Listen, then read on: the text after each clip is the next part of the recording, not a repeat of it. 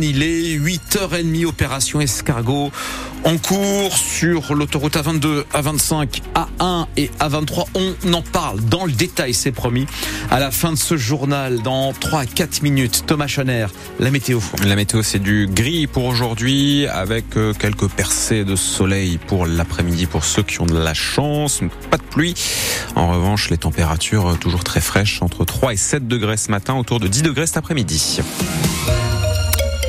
Et Thomas, le gouvernement promet de nouvelles mesures pour répondre aux revendications des agriculteurs. Le ministre Marc Fesneau, ministre de l'Agriculture, dit ce matin sur France 2 que dans les 48 heures, le gouvernement aura un certain nombre de choses, je cite, à poser sur la table. Notre invité de la FDSEA du Pas-de-Calais nous le disait avant 8 heures, les annonces la semaine dernière de Gabriel Attal, annonce sur le gasoil non routier ou sur les sanctions pour ceux qui ne respectent pas la loi Egalim. Toutes ces annonces ne suffisent pas. Les actions des agriculteurs donc se poursuivent ce matin avec euh, au centre de des revendications, les normes. Hier soir, justement, au Quénois, des agriculteurs s'en sont pris à l'une des instances censées faire respecter ces normes. L'Office français de la biodiversité du lisier et des bottes de foin ont été euh, déversées à la nuit tombée devant le bâtiment. Jean-Christophe Ruffin, vice-président de la FDSEA du Nord. On cible les administrations qui, euh, en permanence, viennent contrôler les agriculteurs français pour euh, les empêcher de travailler, alors que euh, on sait tous que l'agriculture française est reconnue comme étant l'agriculture qui,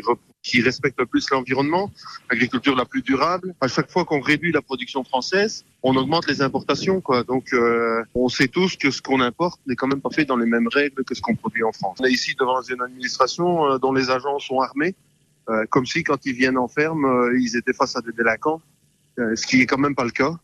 Donc on a réclamé et on réclame encore que cette administration soit désarmée, c'est les seuls à être armée, et euh, qu'elle revienne aussi euh, sous tutelle de la, de la préfecture que le préfet euh, puisse à un moment, euh, quand, quand ils vont trop loin, leur dire stop. Sur francebleu.fr, vous avez encore ce matin le programme des actions prévues dans les prochains jours, puisqu'il y aura la 16 ce matin. Des tracteurs sont attendus à partir de 9h entre Boulogne et Étaples. Nouvelles actions prévues également demain sur la frontière belge. Et puis en région parisienne, des blocages vont être installés dès aujourd'hui sur les grands axes menant à Paris, dans la métropole lilloise. Là, ce sont les taxis qui ont pris la suite des agriculteurs. La profession ce matin proteste une nouvelle fois contre les nouvelles règles qui encadrent le transport de malades. Plusieurs convois mènent donc des opérations escargots sur l'A22 à partir de Ronc, sur l'A25 à partir d'Anglo, sur l'A1. C'est parti aussi depuis la plateforme Delta 3. À chaque fois, ces opérations escargots se font en direction de Lille.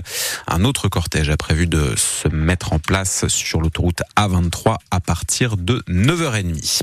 Une enquête pour homicide volontaire est ouverte après la mort d'une jeune femme dans le Pas-de-Calais. Le corps de la victime a été découvert hier matin à Bessan, près d'Étaples et de Montreuil-sur-Mer. Le corps porte des traces de blessures, selon le parquet de Boulogne, qui n'en dit pas plus pour le moment. La victime était âgée de 31 ans. En football, le Racing Club de Lens n'est plus qu'à 3 points du LOSC au classement de Ligue 1. Lens qui s'est imposé hier 2-0 face à Toulouse. Lille, un peu plus tôt dans l'après-midi, a fait match nul. 0 partout un match euh, avec d'ailleurs zéro tir cadré côté lillois, alors que Lucas Chevalier a arrêté lui sept frappes cadrées, donc Montpellier-Rennes. En clôture de la 19e journée de championnat, le PSG hier soir a fait match nul, de partout également, face à Brest. Les handballeurs tricolores rentrent eux d'Allemagne avec un quatrième titre européen en poche. La France hier a battu le Danemark hier soir en finale de l'Euro 2024, une victoire après prolongation 33 à 31.